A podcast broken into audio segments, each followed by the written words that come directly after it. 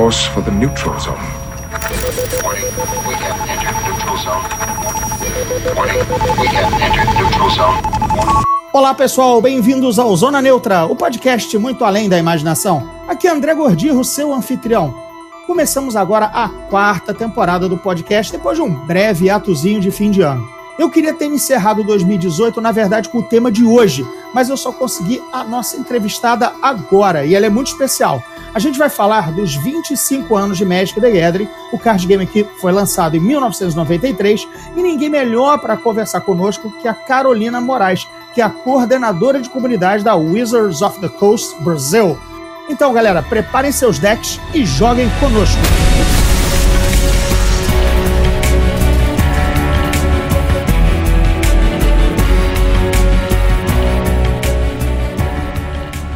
Fala, Carol, tudo bom? Bem-vinda ao Zona Neutra. Posso chamar de Carol, Carolina? Como é que você prefere? Valeu, gente, obrigada. Pode chamar de Carol, pode ficar de boa. Ninguém me chama de Carolina, acho que nem minha mãe.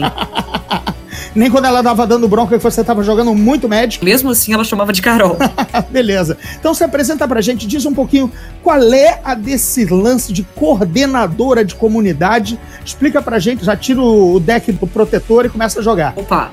Bom, coordenador de comunidade ou community manager, como algumas pessoas podem já ter ouvido falar da profissão, ele é basicamente uma ponte entre a comunidade de fãs e a própria marca.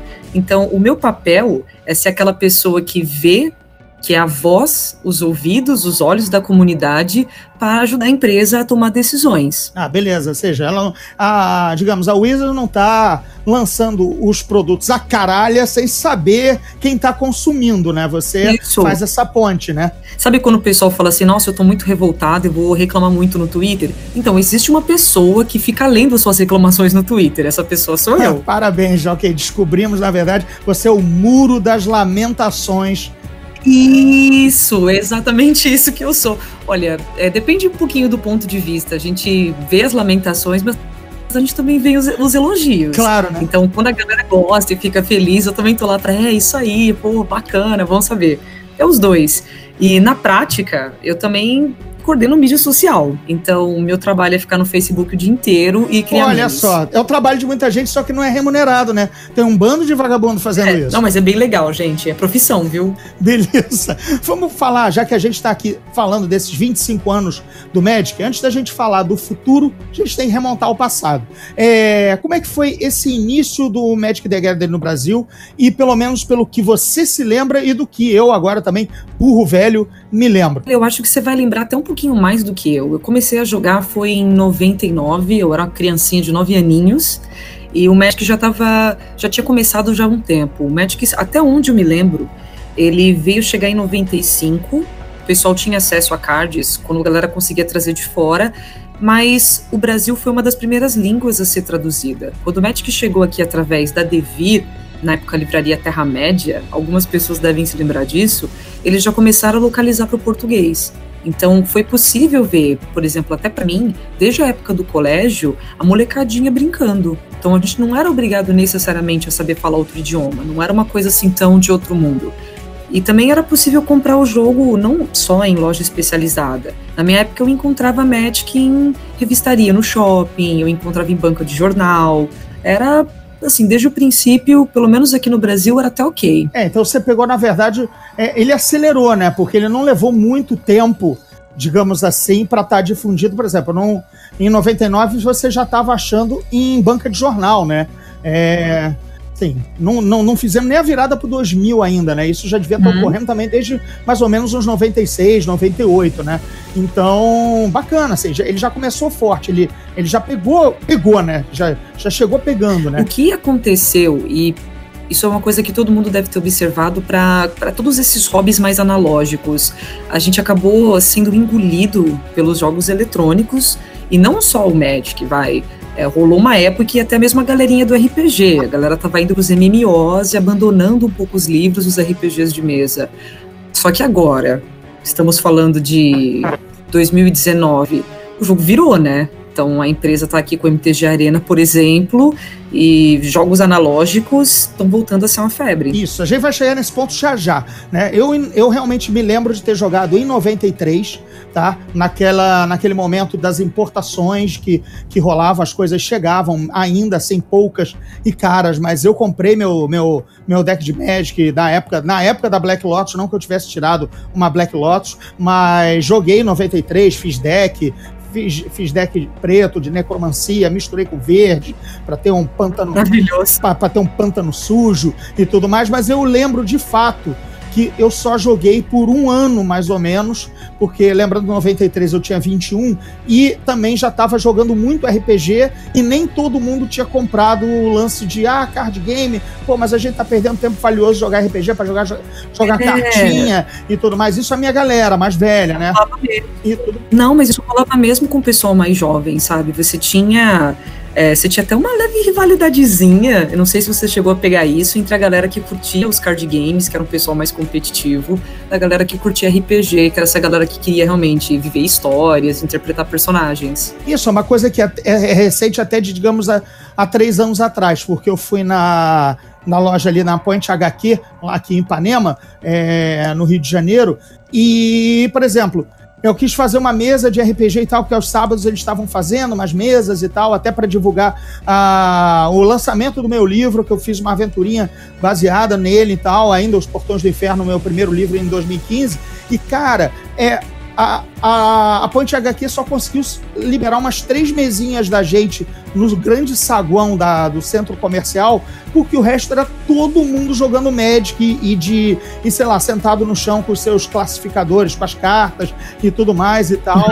Eu tava jogando Magic e Pokémon, claro que a velharia que queria jogar RPG continuou olhando torto para essa molecada, entendeu? Mas é por, simplesmente porque a invasão foi muito grande. O amigo, eu lembro que um amigo meu também teve uma loja de videogames e, e RPGs e tudo mais, e o boom de, de, público dele era sempre a saída da escola para troca de carta de Magic, que ele fazia lá, até lá uma, e umas mesinhas, e o sábado de manhã que ele podia colocar cadeira na rua e eram todas as mesas uhum. eram tomadas de Magic, entendeu? Então, realmente, assim, era até um público que eu acho que o Magic ajudou muito as revistarias e as lojas de RPG, mas muito mesmo, assim, minha visão de quem chegava nas lojas e via um povo que não frequentava esse tipo de loja e acabava, por exemplo, podendo levar um quadrinho ou levar um RPG, não tinha problema nenhum. Né? Olha, eu vou te falar que na minha memória de infância, como que eu experimentei isso?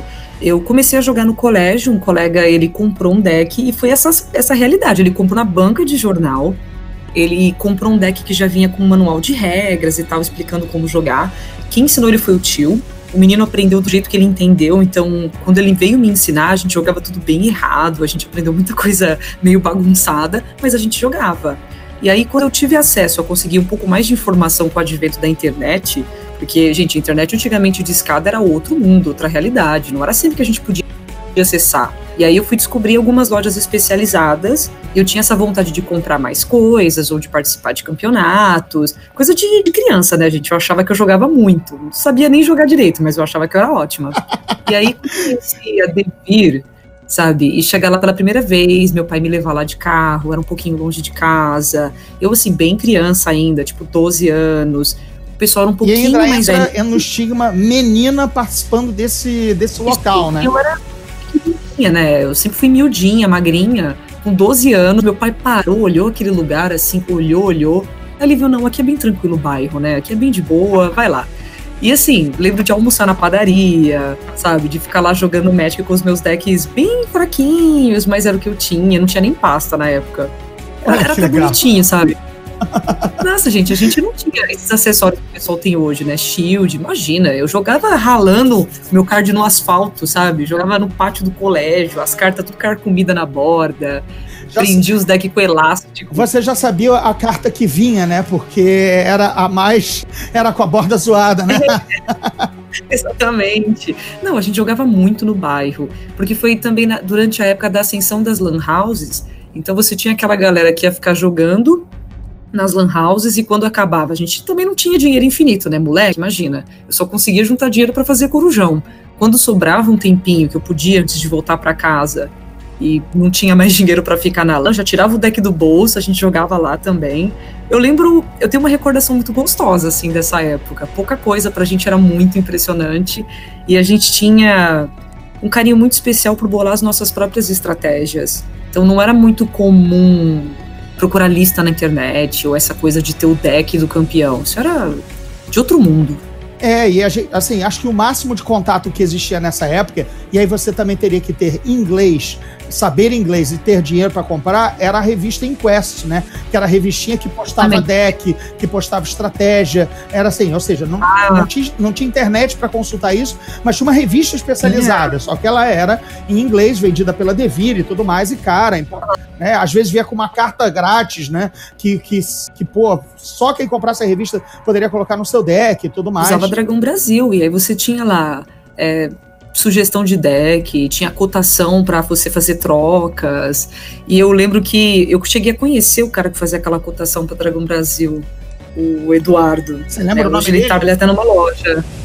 Não, porque foi ele que falou, sabe? Eu tava lá na loja dele, ele comentou, não, era eu que fazia isso naquela época. Eu fiquei, nossa. E falando nisso, Eduardo é sócio de um cara que quando eu conheci, para mim também foi tipo muito. É, foi meio mind blow, assim, foi meio esquisito. Que é o Jaba. O Jaba, o Carlos Romão, ele foi campeão mundial de Magic, isso em 2002. E eu lembro que na época, imagina eu, 12 anos, vendo que um brasileiro tinha ganhado o campeonato mundial de Magic, era a coisa mais incrível do mundo. Aquele cara era uma lenda pra é, mim. Você encontrou com a Ayrton Senna, né? Meio que, né? Você encontrou exato, com... Exato, pra mim foi, tipo, maravilhoso. E aí conhecer o cara e poder jogar com ele. ele não, imagina, é gente como a gente. Hoje ele é um dos melhores jogadores do mundo, ele é profissional. Mas naquela época, imagina, eu criança, gente, era sensacional. Pelas contas aí, 17 anos, mais de 15 anos na estrada como jogador e tendo sido campeão, né? Bem bacana.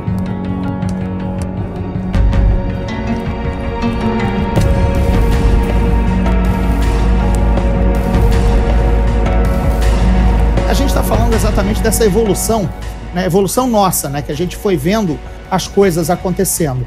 Eu queria que você contasse agora um pouquinho do, pelo ponto de vista de quem trabalha com Magic, como foi a evolução do jogo nesses 25 anos e também a concorrência com outros card games. É, o que, e o que nisso me, melhorou ou piorou para o Magic. Tá? Mas primeiro assim, a evolução, enfim, ficou mais simples, ficou mais complexo, as cartas assim, enfim, teu, teu, teu parecer. É, eu posso dividir essa evolução do jogo em diversos setores. Eu posso falar da evolução do jogo em termos de acessibilidade, em termos de gameplay, eu posso também dividir em termos de comunidade. Uhum. Vamos primeiro pro gameplay, na jogabilidade. O que, que mudou? O que, que aquele Magic, aquele Magic de 25 anos atrás conversa com o Magic de hoje? Meu deck aposentado, paradaço, né? É, lendário, né? Há quase um, um tesouro arqueológico jogaria um, um, uma partida hoje? Jogaria, mas de uma maneira um pouquinho diferente. A primeira coisa que a gente tem que lembrar é que algumas regras foram mudando ao longo dos anos. Regras que foram feitas para adaptar o jogo e deixá-lo cada vez mais intuitivo. No passado, a gente tinha regras como, por exemplo, queimadura de mana. Quem é das antigas vai lembrar disso, hoje não existe mais. Antigamente, a regra do Mulligan não tinha evidência, hoje tem evidência. Então, a gente foi mudando alguns pequenos paradigmas de gameplay, não só para poder tornar o jogo mais competitivo, como também um pouco mais intuitivo. Uma das coisas mais simples de explicar é que no passado o Magic era um jogo jogado com seus cards na mão. O que, que eu quero dizer com isso? As mágicas instantâneas, feitiços, elas eram muito mais fortes e poderosas, e o Magic era um jogo mais mental no segredo, sabe? O que estava na sua mão era o que ia definir a partida. Hoje, o paradigma do jogo ele foi para o campo de batalha, e hoje você tem mágicas um pouco mais fracas em detrimento de criaturas mais poderosas, criaturas com mais habilidades e mais interações. Então, hoje o jogo ele acontece ali no campo de batalha onde você pode enxergar. Onde isso Perfeito. se aplica entendi, entendi tua, entendi a tua alegoria, né? Assim, é, é da, no antigo, o que vinha da mão é que mudava o jogo. E agora, Exato. o que está na mesa combatendo é o que está mudando ou fazendo o jogo. É isso, mais ou menos? Não que não tenham mágicas. Isso. Não que não tenham mágicas muito poderosas hoje, ou não que no passado não existissem criaturas incríveis. Não é isso. Uhum. Ou não que hoje você não possa jogar uma mágica que vai mudar o rumo da partida. Mas é porque, do ponto de vista de gameplay para stream ou para você transformar o jogo numa coisa mais visual, hoje é muito mais é, visível quem tá vencendo ou quem tá perdendo uma partida. Legal, beleza. Saquei. Na verdade, lembra um pouco poker, né? Porque quando você vê as cartas na mesa, tem acesso ao que está na mão do jogador, mas é por ali que você está fazendo visualmente, né? Vendo o que está no campo de batalha, né? Ali nas mãos, no, no, no, Texas Hold'em à disposição, como vai sair a partida, né? Legal, beleza. Mas o jogo conversa, então o seu deck antigo, ele continua jogando com um deck moderno. Ah, garoto, então ele vai sair da gaveta. Vai, vou passar por cima dessa molecada com o meu deck velho. Mas me diga, é... e aí, nos outros aspectos, é, tanto a hora de, como você falou, acessibilidade e tudo então, mais. Com relação à acessibilidade, antigamente o Magic era um jogo que se vendia no boca a boca. Você tinha que conhecer uma pessoa, que conhecia uma pessoa, que conhecia uma pessoa. Hoje, com o advento da internet, você consegue informação no estralar de dedos. Não só por uma questão de e-commerce, você pode fazer a compra sentado na sua casa, mas também com relação a aprender sabe? Até acesso à informação. Poxa, eu aprendi a jogar do jeito que o tio do meu amigo entendeu e que meu amigo conseguiu me explicar. Hoje você tem canais no YouTube, você tem produtores de conteúdo, você tem streamers, você tem diversos artigos em websites, tanto internacionais quanto aqui no Brasil, em português. Hoje a gente tem as mídias sociais, não é porque eu administro essas mídias sociais, mas a gente tem informações sendo colocadas para a galera o tempo todo. Você sabe quando vai ter um evento na sua loja, você sabe quando vai ter alguma atividade promocional. Hoje é tudo muito mais acessível. Você antecipa os lançamentos, quer dizer, você já sabe qual vai ser a tônica do ano ou, ou para onde vai o storyline, né? Você também tem acesso até às notícias oficiais, né? Do, do, do que esperar do Magic para o seu ano Exatamente. jogando Magic, né? E acho que por último. Legal, bacana. É. Por último, com relação à comunidade, sem dúvida alguma a comunidade se desenvolveu e muito. Sabe, no passado você tinha o jogo. E a maioria das pessoas jogava casualmente, que é o jogador que a gente chama de o jogador da mesa da cozinha. Pouquíssimos eram aqueles que almejavam um competitivo, que tinham acesso a chegar nos grandes níveis de gameplay. Hoje não. Hoje, poxa, se a gente for pensar, dos 32 melhores jogadores do mundo, três são brasileiros. Gente, o Japão, que é o segundo país que mais joga Magic no mundo, tem quatro profissionais, o Brasil tem três. Isso é grande coisa sabe? Hoje a gente consegue ver, nossa, dá pra gente chegar lá, a gente tem um caminho que nos leva até lá. Hoje a gente tem cosplayers, hoje a gente tem gente que faz fanart, tem os produtores de conteúdo, streamers, galera que escreve artigo.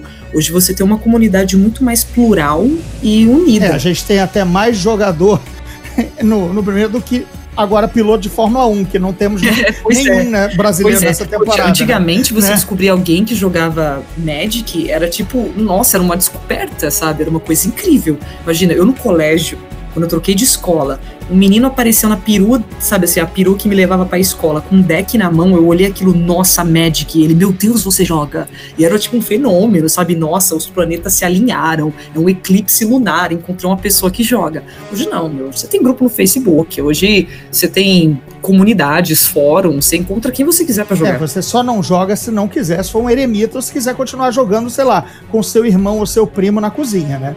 Porque, esquece, se você levar um baralho de Magic no bolso e sacar, acho que num, num raio de, de um quilômetro, você vai. Se você gritar. É tipo. Desculpa, eu sei que é outra marca, tipo Batalha Pokémon. Mas se você levantar o baralho de Magic. Ei, tem alguém aqui! Você não tá entendendo, alguém, super né? rola. E é uma coisa assim: eu tenho um primo que ele trabalha. Ele tem um website de cultura pop e ele faz alguns reviews para filme. Então ele tem acesso a algumas cabines de imprensa. Ele disse que tava, tipo, numa cabine de imprensa e a galera, para esperar o momento que o filme ia começar, tirando uns decks de Magic da mochila e começaram a jogar, sabe? Imagina os jornalistas jogando MTG, esperando o filme começar. É, hoje tá assim. Legal, é, ba bacana, é bacana ouvir isso. Agora, eu te falei num, num, num ponto, digamos, delicado, mas eu sei que você vai poder responder. E a concorrência? né? A gente teve baralho de, que eu lembre, Pokémon, Yu-Gi-Oh! e outras coisas. Eu lembro que no início, quando, quando o Magic criou o conceito de card game como conhecemos hoje, não apenas jogo de carta tipo, enfim, poker ou, ou, ou sueca, etc e tal, é, eu lembro que saiu card game de Star Wars, card game de Star Trek, card game de X-Files, card game de Harry Potter, tudo isso foi ficando para trás, ainda existe de uma maneira ou outra, porque as, as franchises, né, as grandes marcas sempre tentam manter um pé ali a colar. Eu, por exemplo, joguei é, é, o card game da Star Trek da Decipher. Durante muito tempo eu tenho, sei lá, uma gaveta cheia aqui de até é, deck, ou como eu ainda costumo chamar baralho, baralho Borg, baralho Romulano, baralho Klingon. Mas isso, enfim, isso tudo ficou na poeira da história. Eu quero saber da tua visão e como é que foi essa concorrência Olha, do Magic. Eu posso falar isso globalmente, nacionalmente, até citar alguns exemplos, mas no fundo, no fundo, a concorrência ela mora só no coração do fanboy, porque na prática as coisas não têm esse conflito do jeito que as pessoas pensam. Quem gosta de uma coisa gosta de uma coisa, e quem gosta de outra gosta de outra, sabe? E no fundo, no fundo, quem é nerd, geek, curte jogar as paradas, vai jogar de tudo um pouco. Muito bem. Mundialmente falando, a gente entende que está mais relacionado com uma faixa etária. A gente tem, a gente consegue ver aquele, aquele range de pessoas que preferem um card game em detrimento a outro, muito mais relacionado ao estilo de vida que essa pessoa leva. Então vão ter alguns card games mais competitivos, outros mais casuais. Vamos citar, vai, um sabe? Vai ter uma coisa mais competitiva, uma coisa mais casual, um jogo que o pessoal quer jogar numa festa, num churrasco, você vai ter um jogo que o pessoal quer jogar no pátio da escola, que é o que a molecadinha tá jogando, que é o que tá na, que é a moda do momento. Na prática, é muito mais nicho e faixa etária.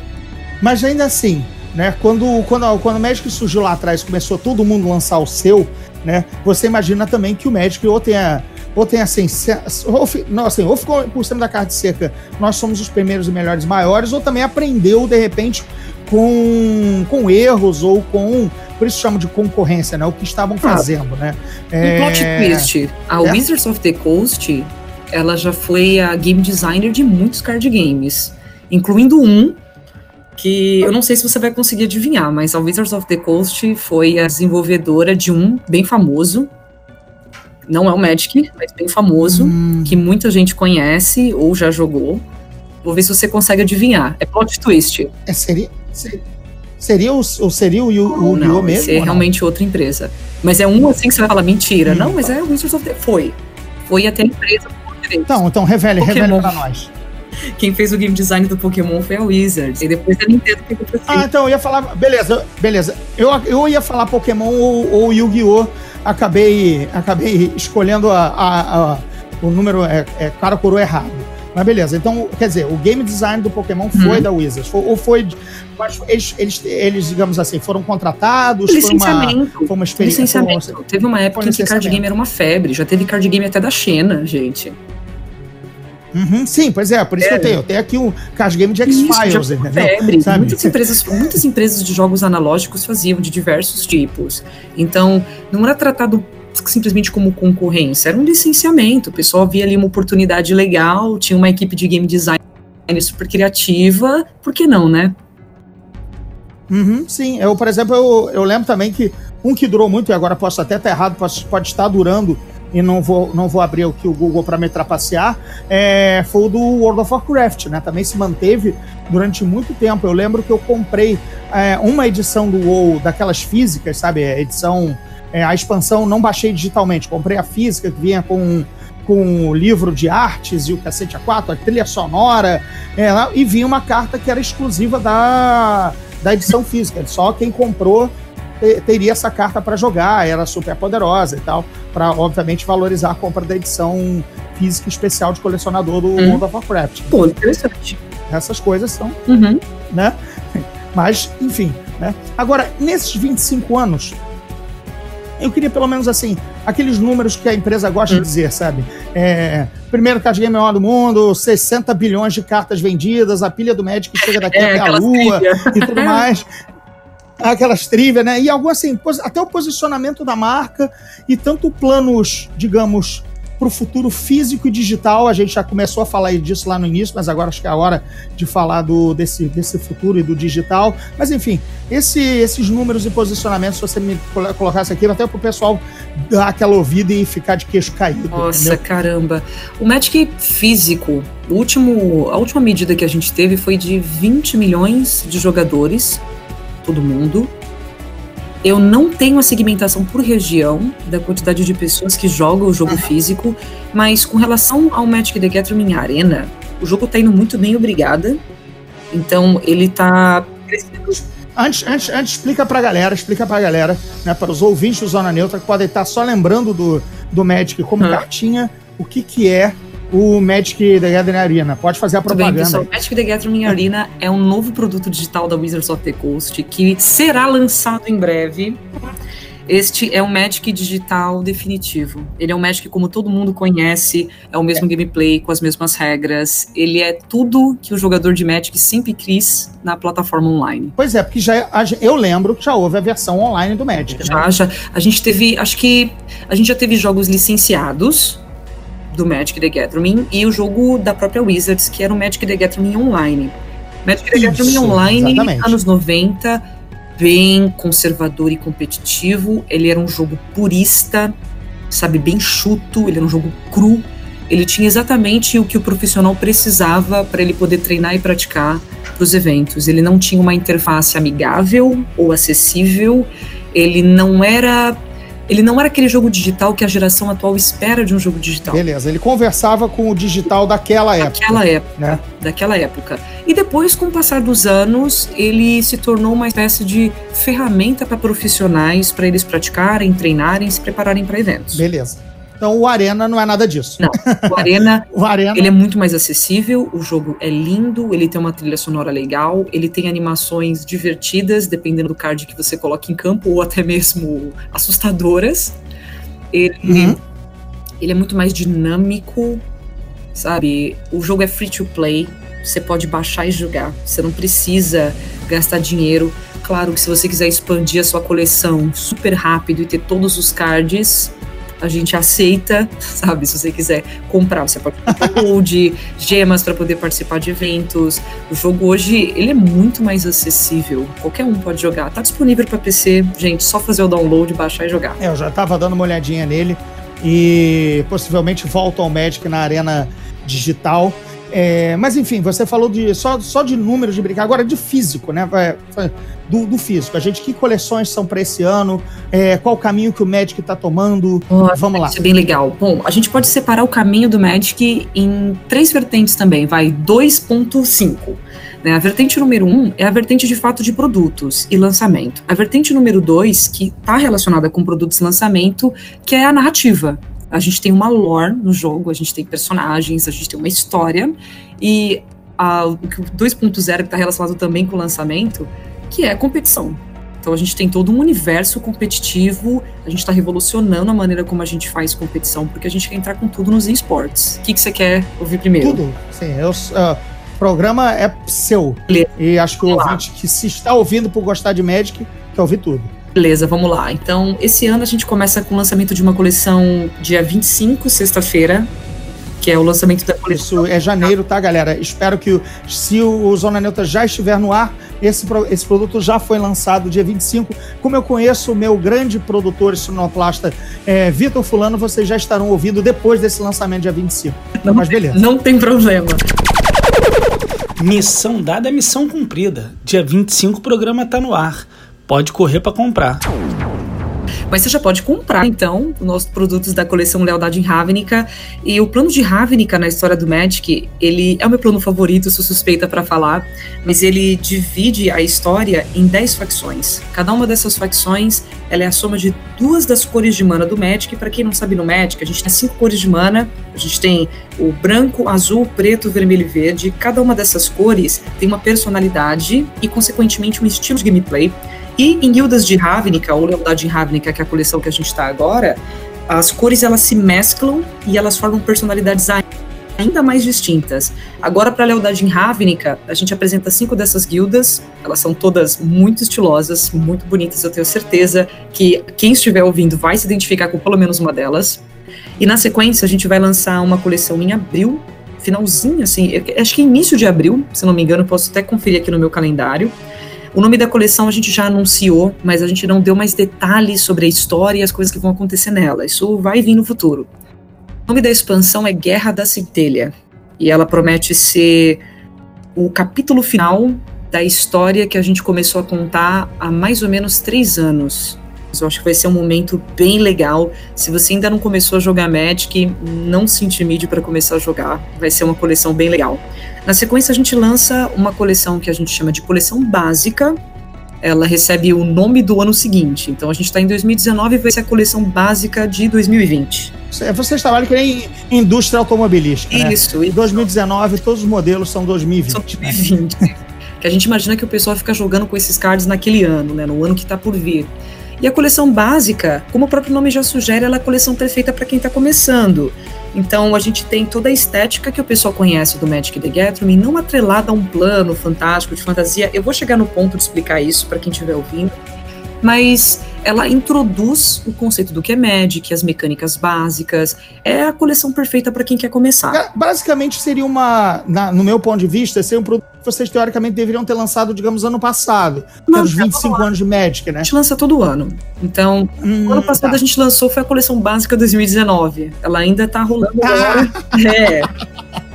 Ah, sabe, você que começou lá atrás, como que foi essa sequência né, das coleções para quem gosta de história e trivia?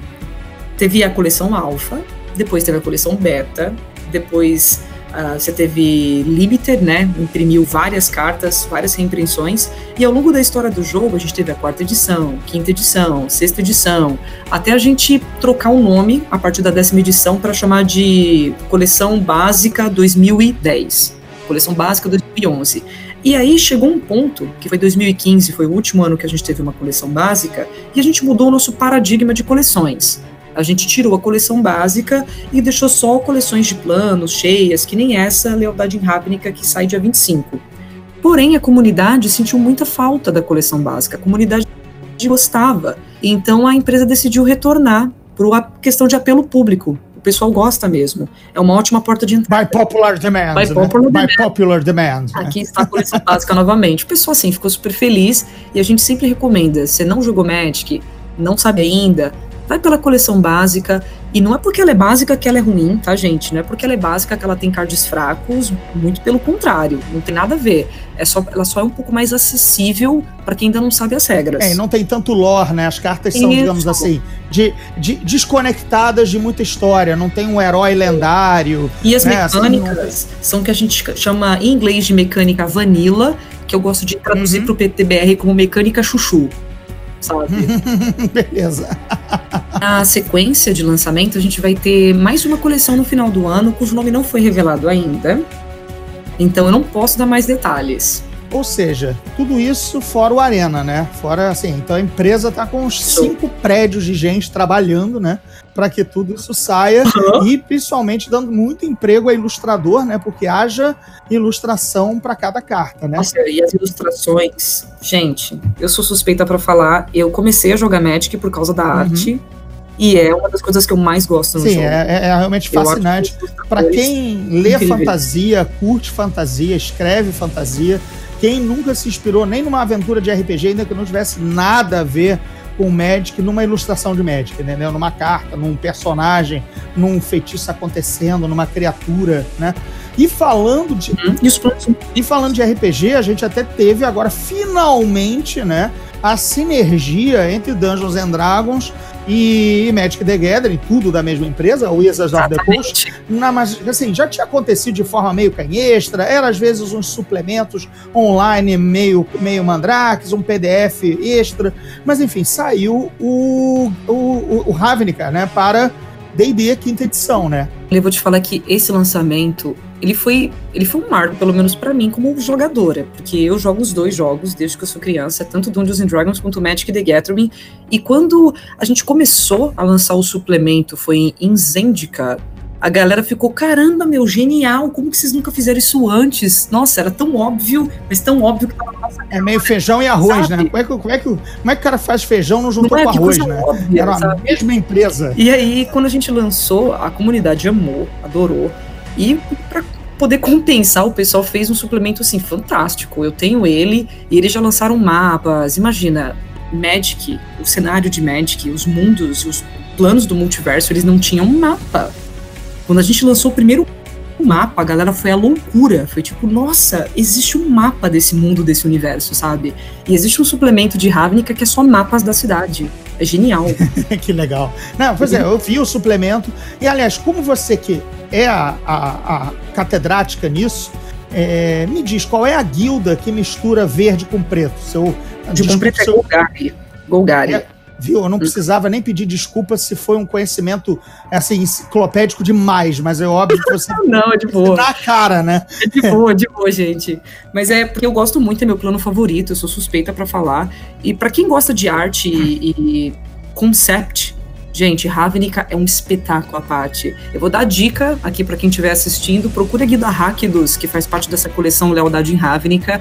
A Guilda Rakdos é um espetáculo único. Assim, a Guilda Rakdos é de tirar o fôlego. Os nomes dos cards, a direção de arte de cada ilustração, o texto ilustrativo, porque para quem não sabe, alguns cards de Magic, eles não têm só a mecânica. Eles acompanham um texto ilustrativo que tá lá para dar aquele saborzinho, né? É, por isso que ele é o flavor test, né? Ele ah, é, é, exato, é o, é o, texto que dá um, dá um, um tempero, né?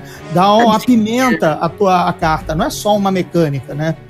É bem legal, eu, eu realmente recomendo pra galera, é maravilhoso. E agora me diz uma coisa, quando a gente estava combinando esse papo, e já tem desde a CCXP, porque aqui eu conto os bastidores do como o Zona Neutra é feito, né? Foi isso foi tramado lá na CCXP em dezembro, mas por isso que eu não consegui gravar naquela época, me perdoe os ouvintes, porque a Carol é a, quase que a dona do Médico no Brasil, então Ai, ela é requisitadíssima. Saí de férias. Saí de férias, excesso, de reunião. Enfim, lacei ela aqui. Mas agora explica pra gente, porque surgiu nesse ínterim um anúncio que a Galápagos vai ser a distribu distribuidora oficial do Magic the Gathering. O que, que isso muda, o que, que isso não muda, o que, que quer dizer, o que isso não quer dizer.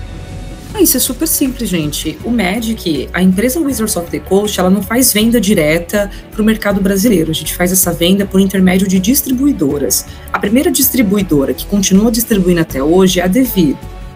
Além da Devir, a gente colocou uma nova distribuidora pra gente, que é a Coqui Hobby. Você tem a Coqui tradicional lá nos Estados Unidos, e a Coqui ela criou um braço pro Brasil.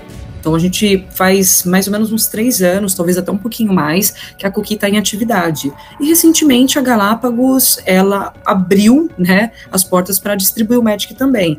É, para quem está por dentro assim do cenário, você sabe que é a Galápagos que também vai trazer o D&D para o Brasil.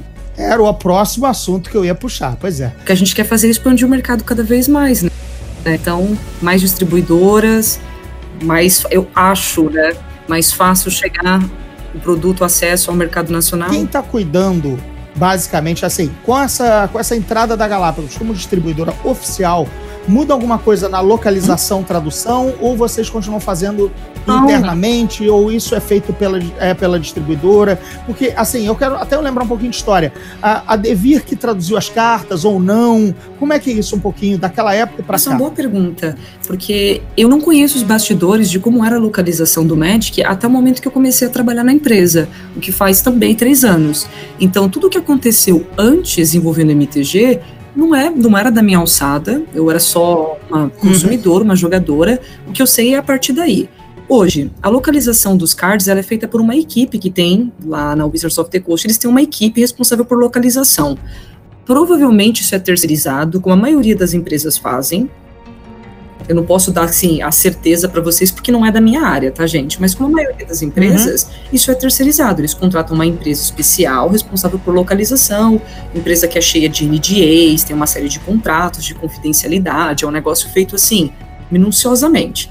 Já o Dungeons and Dragons, o responsável pela localização não é a Wizards, é a própria Galápagos. Ah, beleza. Então, era essa coisa que eu. Era, era, era esse que eu, eu queria saber porque eu já desconfiava que a Galápagos ia traduzir o D&D, mas ao mesmo tempo eu já desconfiava que a Galápagos não ia traduzir o Magic, que o Magic já viesse preparado. É, ele já tá. Isso aí vocês podem ficar tranquilos. Não, maravilha. Não é nem, ou, não é nem ou tranquilidade ou não, apenas para dizer que a, a, a, coisa vai se manter unificada. O que era não vai, não vai entrar nova galera pensando as cartas de outra maneira e tudo mais. Beleza. Uma Galápagos, o papel dela vai ser comprar lá de fora e trazer para o mercado nacional. É ainda a Carta Mundi que faz as cartas para vocês lá na Bélgica Sim. ou não?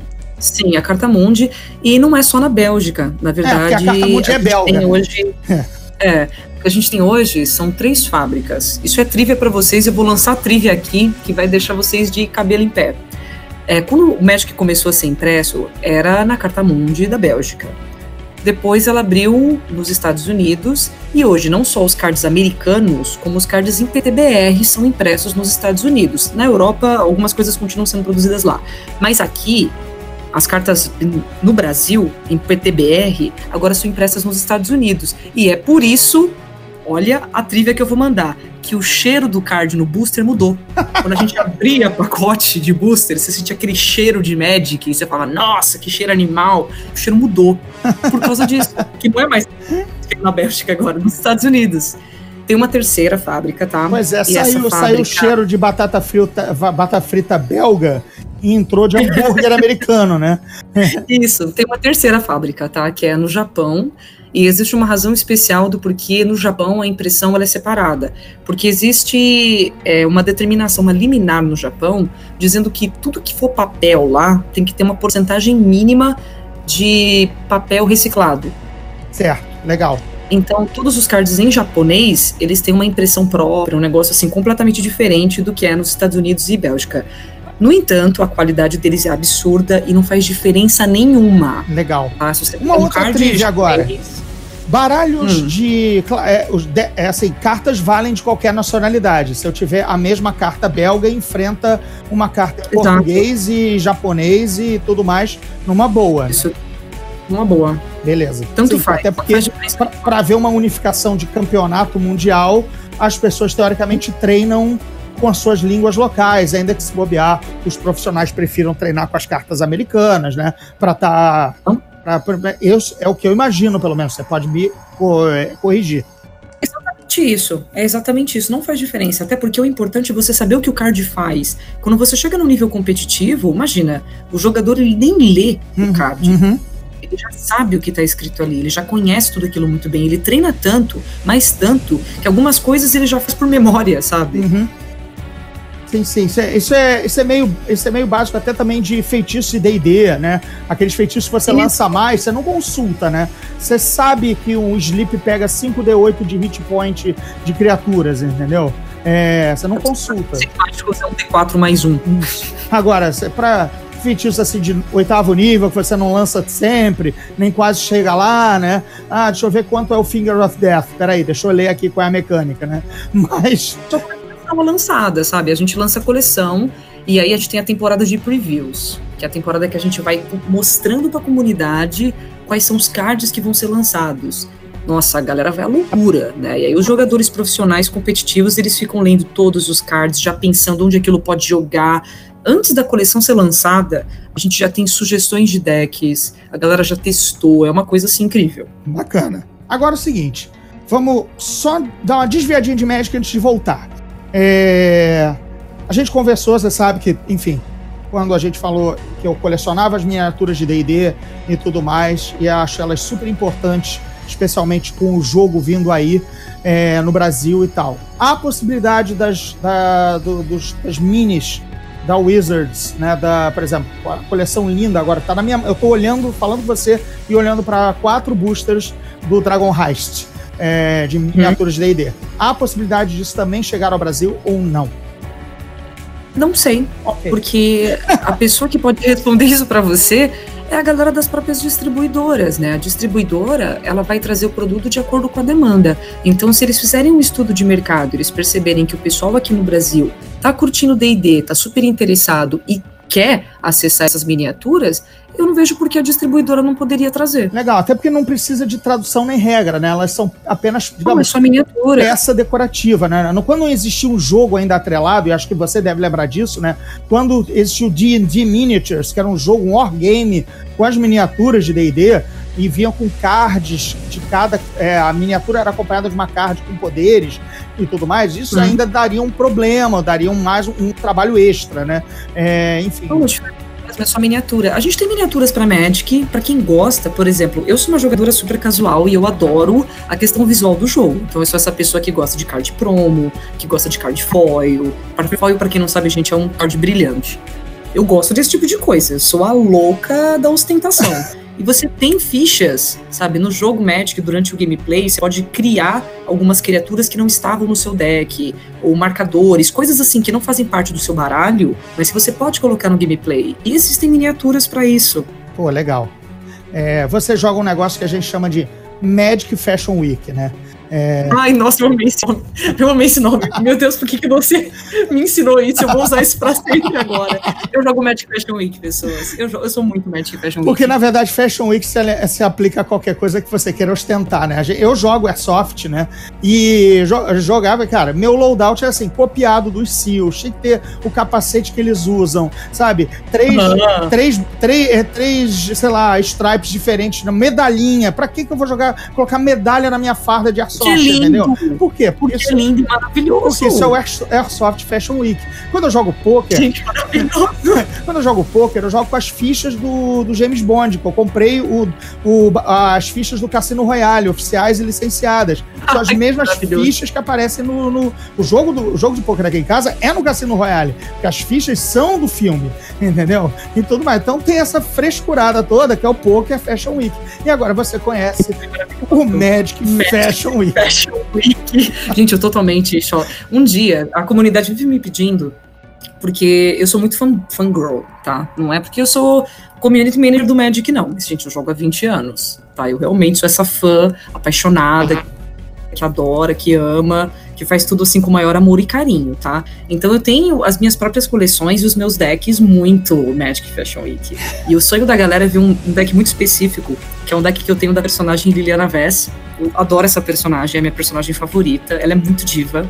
E o sonho da galera é ver esse deck. Porque ele é super tunado, super pimp, tem vários cards dela, tem cards que não precisavam estar tá lá, mas estão porque tem uma arte dela, ou porque tem um flavor dela, que tem qualquer coisa que tenha ela tá lá. Maravilhoso. Beleza, então na verdade você tá quase é, respondendo as perguntas de despedida, que eram para você hum. deixar a tua marca pessoal no Magic, dizendo qual era exatamente, pelo menos uma carta, na verdade que agora vai ser a personagem, né, mas entendo, mas enfim, se você também tiver uma carta de coração, e o teu estilo de deck favorito, né, da Carol, ah, a, a Community Manager de Wizards of the Coast da, do Magic no Brasil. Me diz aí qual é a tua cara no meio dessa Fashion Week toda que você joga.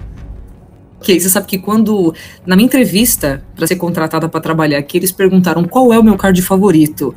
E aí eu fiquei, caramba, mano, qual é o meu card favorito? E na época, o meu card favorito era o Brainstorm, que é um card, é um card azul, uma mágica instantânea, uma mana simplesmente sensacional. Você compra três cards, escolhe dois da sua mão e coloca no topo do deck. E é um card que, em termos Pô, de é gameplay. É uma aceleradora, né? Acelera teu jogo, né? Fantástica, ela é fantástica. Ela controla a sua mão. Gente, tem N possibilidades. Se o jogador quiser que você descarte um card, você pode proteger aquele card da sua mão dando brainstorm escondendo ele no topo. Você pode pegar dois cards da sua mão que você não quer comprar agora colocar lá, sabe? Você pode encontrar um card que você ia demorar três turnos para comprar e já colocar ele na mão agora. É um card incrível. Mas hoje, eu acredito que minha opinião mudou por uma única razão, que é a arte, né? Hoje eu vou falar para você que a Liliana Majestade da Morte, não pelo card. Nossa, o card que nome. É... Eu já gostei da moça só pelo nome o nome é incrível e ele faz todo sentido com o desenho. E eu lembro quando eu vi a arte pela primeira vez, eu vou até contar de pilor dela. Eu tava na Comic Con 2016 e um dos executivos da Wizards estava aqui, né, um desses VPs muito grandes, e aí eu comentei com ele que a Liliana era minha personagem favorita e ele falou: "Nossa, você chegou a dar uma olhada na nova ilustração da próxima Liliana que a gente vai lançar? E eu não. E aí ele só citou: ah, é uma ilustração super legal, ela sentada numa poltrona, como uma rainha, com múmia servindo ela enquanto ela se alimentava de fruta, sabe? Uhum. Que é uma visão que só de eu narrar isso pra você já parece uma coisa muito épica. E aí, quando eu vi a arte pela primeira vez, gente, essa arte, ela me nocauteou. Eu fiquei completamente apaixonada, ela é incrível. Eu poderia ficar horas fazendo uma análise semiótica da arte da Liliana Majestade da Morte. E quando vi o um nome, gente, o nome é maravilhoso. Gameplay não tem nada demais para quem estiver ouvindo o podcast. Ele é um card que pode devolver uma criatura de. Acho que é do seu cemitério apenas, não lembro se é do seu ou de qualquer cemitério agora, colocar no campo de batalha. Então é um card bem legal. É uma ressurreiçãozinha, né? É, mas é um card bem legal, poxa. Você coloca lá a, o Planeswalker em jogo, ativa habilidade, põe uma criatura, pô, é, é um uhum. card bom, principalmente pro formato que eu mais gosto, que é o Commander. Então, é, eu vou dizer para você hoje que essa é a minha carta favorita. Está no meu deck Magic Fashion Week, apesar de ter Lilianas mais ostentadoras do que ela, Lilianas mais impressionantes, principalmente em termos de gameplay, essa Liliana com essa arte está no deck só por causa dessa arte. Beleza, né? É o, é o, é o momento Fashion Week. nada competitivo, né? Só porque você vai dar aquele sorrisinho besta quando ela vier é. na mão, né?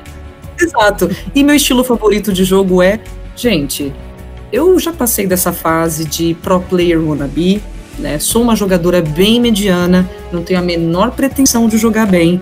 Eu só quero me divertir, então meu estilo de jogo é deck groselha, é fazer o deck por flavor mesmo, é ter um deck baseado na personagem que eu gosto.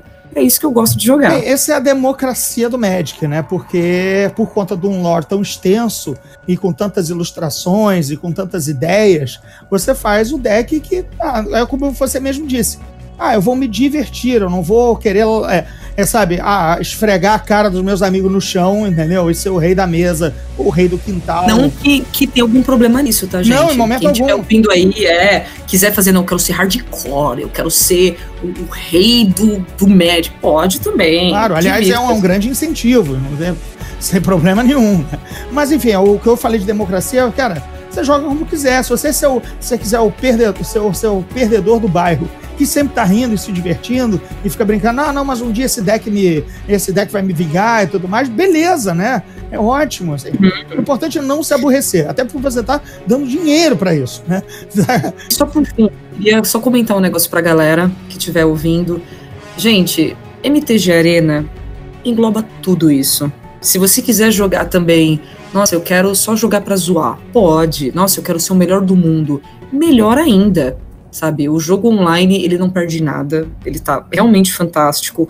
Eu recomendo para todo mundo que quiser aprender a jogar, ele tem um tutorial educativo, instrutivo. Eu, de verdade, eu sou muito fã desse jogo e não é porque eu trabalho com ele não, viu? Eu jogo todo dia. ah, beleza, Carol, vou te deixar voltar ao trabalho, que tem muita coleção para lançar esse ano, né? Já te roubei uma hora aí de, direto da, da torre da magia da Wizards of the Coast, entendeu? Você tem feitiços para lançar, criaturas para summonar. É, super obrigado por você ter dado esse tempo aqui pra gente. Já, já foi um prazer te encontrar em quase todos os dias da, da Comic Con Experience em dezembro. Melhor ainda agora a gente ter afinado esse papo super bacana.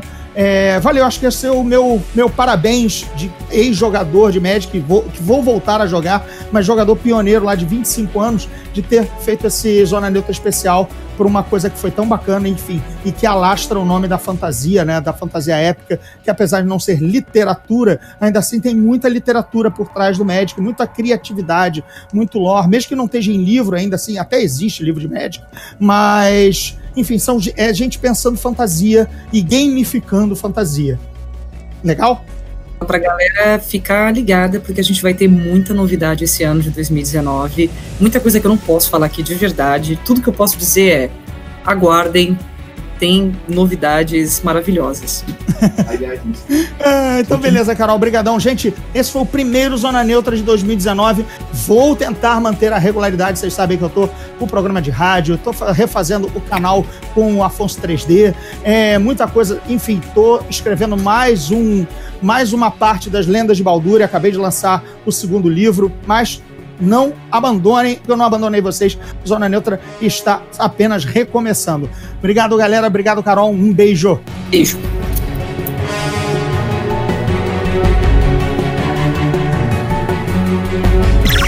Esse podcast é produzido pela Fulano de Tal Produtora.